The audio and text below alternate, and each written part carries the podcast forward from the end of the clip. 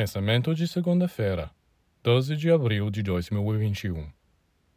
Comer muito não é a maneira de ficar mais saudável.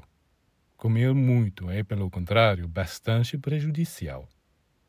É a qualidade dos alimentos que é importante e, acima de tudo, a maneira como você come.